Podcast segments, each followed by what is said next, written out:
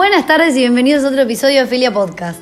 El día de hoy vamos a hablar sobre la filosofía medieval. Yéndonos un poco más atrás en el tiempo, eh, bueno, trajimos esta nueva temática. Chicas, ¿qué opinan ustedes? Es un tema muy interesante. Y es distinto a lo que veníamos viendo, así que nada, está bueno. Bueno, para arrancar, seguramente se preguntan qué es la filosofía medieval. La filosofía medieval es todo el conjunto de corrientes de pensamiento y tratados filosóficos que se desarrollaron desde la caída del Imperio Romano hasta el Renacimiento. La principal búsqueda de la filosofía medieval era la cohesión de las creencias heredadas de la filosofía clásica con los dogmas del cristianismo, aunque también hubo aportes muy importantes de las creencias judías e islámicas. Sí, este tema eh, vincula mucho las diferentes creencias religiosas con la filosofía, ya que eh, es lógico, ¿no? las religiones eh, nacen para intentar explicar el origen del mundo o, de muchas cosas, al igual que la filosofía, que lo que busca al final es buscarle un porqué a varias cuestiones. Y qué loco que, que, viniendo tan lejos las, las religiones sigan intactas hoy en día en la sociedad cuando muchas cosas cambiaron y no es lo mismo de antes. Y es así como resultó natural que se intentara buscar respuestas a interrogantes como la naturaleza de Dios, la relación entre la fe y la razón, así como la compatibilidad entre el libre eh, albedrío y la omnisciencia de la divinidad.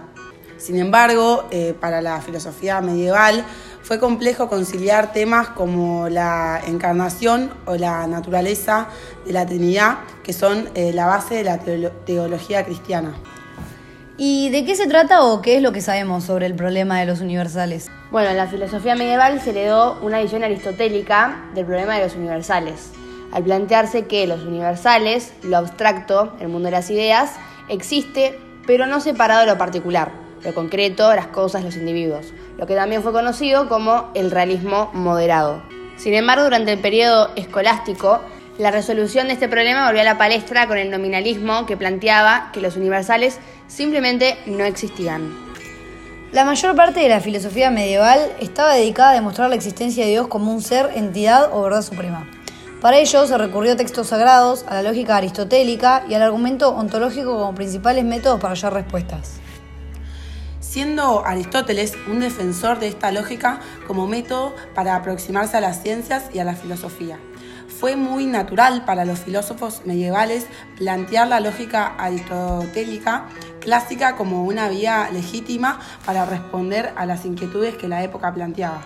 Bueno, lo que decíamos antes cuando empezamos el, podcast, que, decía que qué raro que siga existiendo esto de, de que hay un Dios y que todos creen en algo que no ven y que sea de tan antes y siga estando tan infiltrado, por así decirlo, en la sociedad. Según este método, el aprendizaje de ciertos conjuntos de silogismos permitía eh, conectar un sujeto y un objeto de manera correcta. Por lo tanto, sería una herramienta útil para generar conocimiento. Bueno, ahora vamos a hablar un poco de las características de la filosofía medieval. La filosofía medieval estuvo fuertemente marcada por planteamientos de orden divino. La Biblia, entonces, se convirtió en la principal fuente de respuestas a esas inquietudes que, encontraban. Sin embargo, los libros sagrados del Islam y del judaísmo también jugaron un papel esencial en la interpretación de cuestiones religiosas. Más que la generación de conocimiento nuevo, la filosofía medieval se encargó de rescatar, reinterpretar y aplicar planteamientos filosóficos clásicos. El surgimiento del neoplatonismo, que plantea la existencia del uno o Dios sobre todas las cosas, y la introducción de la lógica aristotélica en las entonces nacientes universidades, dan cuenta de esto. Existen dos grandes periodos de la filosofía medieval, la patrística y la escolástica. Algunos de los filósofos cuyos aportes ayudaron a enriquecer el legado medieval fueron Anselmo de Canterbury, Tomás de Aquino y Guillermo de Ockham.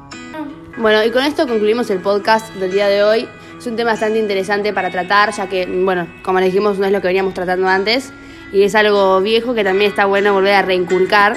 Así que nada, los esperamos en el próximo